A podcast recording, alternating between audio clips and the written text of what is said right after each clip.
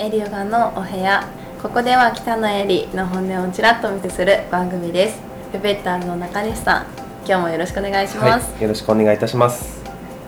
えー、3回うん。セブ島でのはい。出来事を聞いてて今回は中西がセブ島とはどういうとこなのか日常的な過ごし方どんな感じだったのかを聞いていきたいんですけど。お願いしますセブ島でエリさんが食べてたものとかどんな感じのものを食べてたんですか？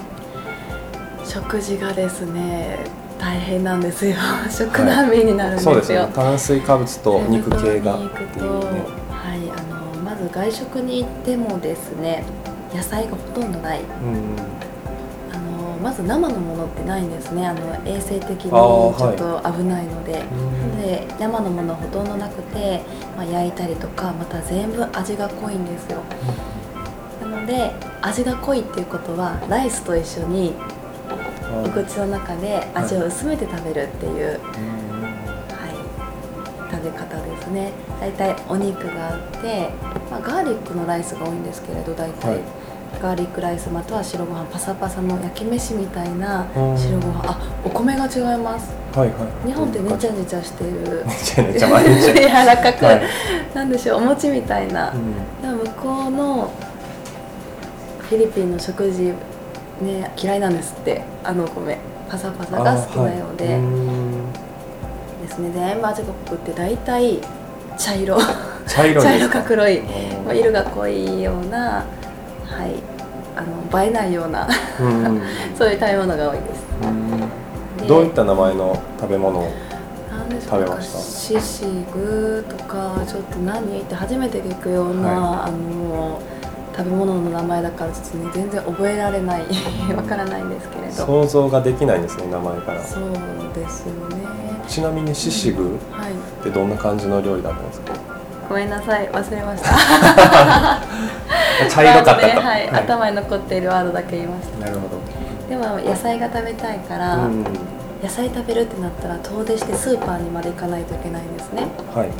でタクシーに乗って遠出してスーパーまで行きで野菜を買ってお家で切ってどうにかしないと野菜が食べれない。コンビニに行っても変なものばっかなんですよ。どんな感じのものですか？か肉まんにしても肉まんになんか添加物なようなはい。これは何のお肉だっていうような。うん。もうね日本のマクドナルドにしてもあ同じ会社でも全部味が違います。おおあへえそうなんですか。オレオのクッキーにしてもとっても甘くフィリピン仕様のオレオのクッキーだしマクドナルドにしてもあのレタスとか野菜が入っていなくへ入っていえなくもうお肉が変なお肉って言ったら違うそこまで変じゃないんですけれど、はやっぱりハンバーグにしても日本のハンバーガーのうん。マクドナルドの方が美味しいし、コンビニに行くと甘いお菓子がいっぱいあるし。そんなに野菜もないし味も濃かったり甘かったりするんですか？はいアイスが好きなんですけれどね。はい。アイスを買いに行くとこんなボックスでコンビニにバーンって売ってるんですよ、で私3ヶ月半住んでいた時はもちろんその大好物のアイスをボックスで買うわけですよ。はい。はい。4キロは太って帰ったんですけれど。もう太りますね向こうで。あのーかなり気をつけないと。そんなに甘いんですね。はい。うん。料理も。はい、栄養を取るのが、うんもう自炊を本気で頑張らないとはスーパーが近くにないっていうのが、いうん。まあ、問題でしたけれど、そんな食生活の中、はいもう野菜はどこ野菜はどこって毎日言ってました、そんな感じです、うん。食事以外の過ごし方ってどういうふうに過ごしてたんですか？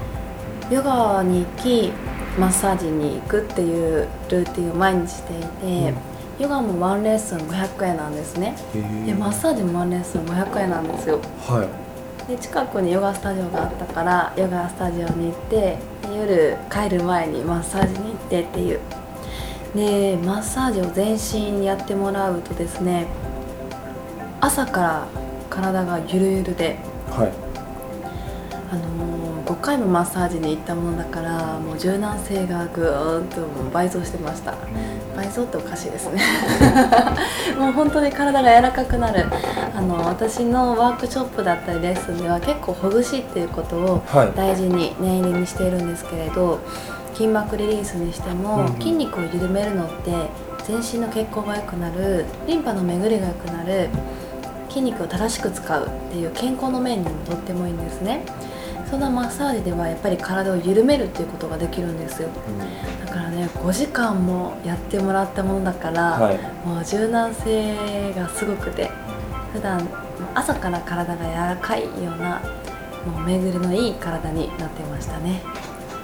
大事なんですね緩める。緩める大事。っていうのは、はい。なのでもう心も体もゆるゆるになってはい今帰国したところです、うん 今回で3回目だったわけじゃないですか、その3回の中でいろんな感じることもあって次4回目行った時にどういった場所に足を運んでみたいとかってありますか、どういった場所に足を運んでみたい？うーんプライベートの観点からと仕事の観点からまあ二軸あるんですけれど、はいぱりまだまだ治安が良くない怖いっていうところがあるんですね。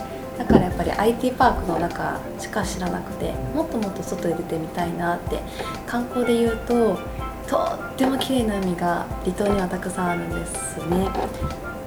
そんな綺麗な海でビーチでヨガをしたいなっていうダイビングをしたいなっていうのもありますし仕事的にはやっぱり私はヨガが好きだからセブ島でヨガを広めたいだったりとかあのね自分私ならではお伝えできることっていうのがあると思うのでそういったことをセブ島で広められたらなっていうヨガに関することをセブ島で何かやりたいなっていうのはあります。